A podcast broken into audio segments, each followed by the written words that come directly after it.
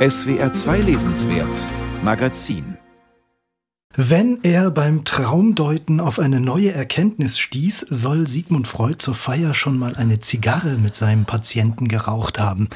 Ganz so verraucht geht es heute auf psychotherapeutischen Sitzungen womöglich nicht zu, aber wer wegen seiner Zwangsneurose schon mal bei der Therapeutin saß, der oder die hat sich bestimmt auch mal gefragt, mit wem spreche ich da eigentlich? Philippa Perry ist Autorin und selbst auch Psychotherapeutin. In ihrem Buch Wie geht es Ihnen jetzt? erfahren wir, wie Psychotherapie funktioniert und noch mehr. Wir lesen nämlich auch, was die Therapeutin denkt, wie sie sich fühlt und wir erfahren, was sie alles falsch macht. Ein ziemlich ungewöhnliches Buch über Psychotherapie. Das muss, haben wir uns gedacht, unbedingt auf unsere Analyse-Couch. Anja Brockert aus der SWR Literaturredaktion. Du hast Wie geht es Ihnen jetzt gelesen? Grüß dich, hallo. Ja, hallo Lukas. Die Therapeutin Pat empfängt einen neuen Klienten. James heißt der, ein ja, ziemlich attraktiver Anwalt, wie sie sich gleich selber eingestehen muss. Er tritt selbstsicher auf, fast arrogant schon, hat aber ein Problem. Worum geht's in den Sitzungen der beiden? James ist ein Kleptomane in ah. Nadelstreifen ah. und mit gegeltem Haar. Und zwar lässt er schon seit der Kindheit immer zwanghaft so Kleinigkeiten mitgehen. Mal ein Radiergummi, mhm. ähm, Schokoriegel oder ein schönes Fläschchen Olivenöl. und ähm, das wäre jetzt in seiner Position als erfolgreicher Anwalt natürlich ein Riesenproblem, wenn er erwischt werden würde. Und er schämt sich auch dafür. Und deswegen sucht er also ähm, Pat auf, mhm. begibt sich zu ihr in Therapie und diese Pet ist ganz lustig gezeichnet, nett gezeichnet. Die hat so einen ja. Pagenkopf mit Strähnchen und eine dicke Brille und Gesundheitslatschen. So ein bisschen was Schon Mütterliches. Ein bisschen ja, ein bisschen Klischee, aber auch ein bisschen Klischee. mütterlich. Ähm, und zusammen versuchen die beiden jetzt herauszufinden, was könnte der Auslöser für diese mhm. Kleptomanie sein. Also warum klaut er und wann klaut er vor allen Dingen? Welche Gefühle will er vielleicht damit vermeiden? Welche Gefühle will er damit regulieren? Ähm, und wie kann er überhaupt besser mit seinen Gefühlen Gefühlen, auch mit den schlechten Gefühlen in Kontakt kommen. Und wir erleben jetzt in dieser Fallstudie eigentlich, wie das Vertrauen zwischen Pat und James langsam wächst, wie sie irgendwann beide im Psychoboot sitzen und Abstand nehmen von den glücklich machenden mhm. Inseln der Kleptomanie sozusagen. Ja. Ähm, aber auch welche Widerstände es in so einer Therapie geben kann und wie James sich entwickelt und wie er langsam seelisch wächst. Und das ist alles mit britischem Humor erzählt. Philippa ja. Perry ist Engländerin. Ähm, ist klug und auch selbstironisch, dieses Buch. Ja, und diese Sitzung, diese Therapie von James, das ist sozusagen der rote Erzählfaden im Comic, im Buch.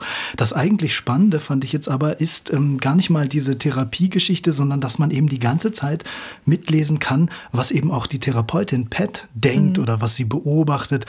Mist, ich habe die falsche Frage gestellt, äh, denkt sie sich mal, oder sie hat noch Krümel von, vom Frühstück auf ihrem Pulli. Hm, hast du so ein Buch über Psychotherapie schon mal gelesen? Also so noch nicht. Ich meine, es gibt viele Psychotherapeutinnen und Therapeuten, die von ihrer Arbeit mit Klienten ja, erzählen, so in Büchern, also Fallgeschichten erzählen, auch mhm. durchaus selbstkritisch. Also die Bücher von Irvin Yalom zum Beispiel sind ja echte Bestseller. Aber mhm. hier ist eben die Unterstützung durch die Zeichnungen so schön. Also weil man immer die Gedanken von beiden gleichzeitig in einem Bild sehen kann kann. Und die Sprechblasen, in denen sie dann vielleicht was ganz anderes sagen, als sie denken. Also zum Beispiel Sprechblase Pet. Haben Sie denn wieder etwas geklaut? Darunter Gedankenblase. Oh, wieso frage ich das denn? Ich klinge wie eine neugierige Mutter. ja. Oder James hat eine erotische Fantasie. Die sehen wir in der Gedankenblase, aber er erzählt in der Sprechblase natürlich eine entschärfte Variante seiner Therapeutin.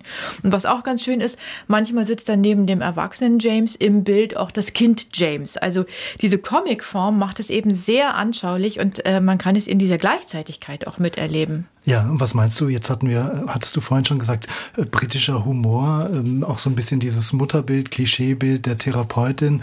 Ähm, das, was sie eben denkt, ist manchmal wirklich allzu menschlich, muss ja. man sagen. Was meinst du? Kratzt Philippa Perry da auch vielleicht ganz bewusst am Ideal des allwissenden, souveränen Therapeuten? Ja, ich glaube schon. Ich glaube, sie versucht da so eine gewisse Art von Entzauberung ja, vielleicht ja. zu machen, mhm. von dieser Überidealisierung, die dann auch manche Klientinnen und Klienten offenbar entwickeln. Aber sie bleibt die warmherzige Expertin. Ja? Also sie äh, kratzt jetzt da sozusagen nicht an der Expertise, mhm. aber sie macht auch klar, kein Therapeut ist perfekt. Und ich glaube, das Ganze senkt eher so ein bisschen die Berührungsängste gegenüber einer ähm, Psychotherapie. Und ich finde es auch gut, dass dieses Buch jetzt nach über zehn Jahren wieder neu aufgelegt wurde. Ist ja 2011 schon mal auf Deutsch erschienen.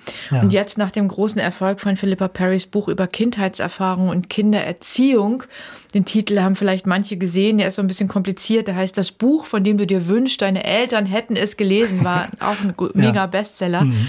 Ist jetzt eben dieser Comic wieder aufgelegt und ich finde, das passt eben sehr gut, weil jetzt auch gerade durch die Pandemie vielleicht mehr und mehr Leute überlegen, ob sie vielleicht therapeutische Hilfe in Anspruch nehmen sollen und was dann vielleicht auf sie zukäme.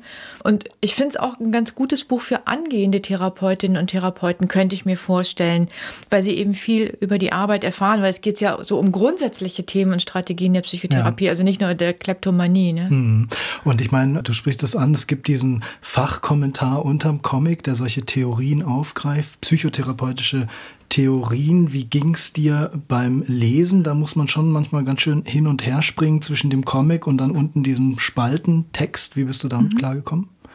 Also ich mochte das gerne, mhm. weil ich finde, ähm, dass sie ziemlich niederschwellig eigentlich und, und knapp auch Elemente so aus verschiedenen Therapie Formen, therapeutischen Verfahren und Schulen erklärt. Also das Ganze ist, würde ich sagen, schon psychoanalytisch grundiert, nimmt aber eben aus anderen Methoden auch Elemente mit auf. Ähm, und man versteht sozusagen so im Wechselspiel mit den Comiczeichnungen, versteht man bestimmte Sachen einfach besser. Also was ist eine Projektion? Wie funktioniert diese klassische Gegenübertragung oder was ist der Drang nach Selbstverwirklichung? Und der Text kommentiert ja auch zum Beispiel, wenn Pat mal wieder viel zu zu schnell in der Seele von James herumwühlt ja. oder sich nicht auf das Tempo einlässt oder warum sie zum Beispiel eine Interpretation jetzt einfach für sich behält äh, und stattdessen nur Aha sagt, ja. Auch die Idealisierung von Therapeuten und so. Ich fand das ziemlich spannend, zumal auch einfach viel von ihrer praktischen Erfahrung aus 20 Jahren in diesen Fachtext mit einfließt. Philippa Perry, wie geht es Ihnen jetzt ein, wie wir gehört haben, ziemlich ungewöhnliches, aber auch ziemlich unterhaltsames Comicbuch Buch über Psychotherapie. 150 Seiten, 19 Euro. Meine Kollegin Anja Brockert sagt lesen. Danke, Anja, fürs Gespräch. Ja, gerne.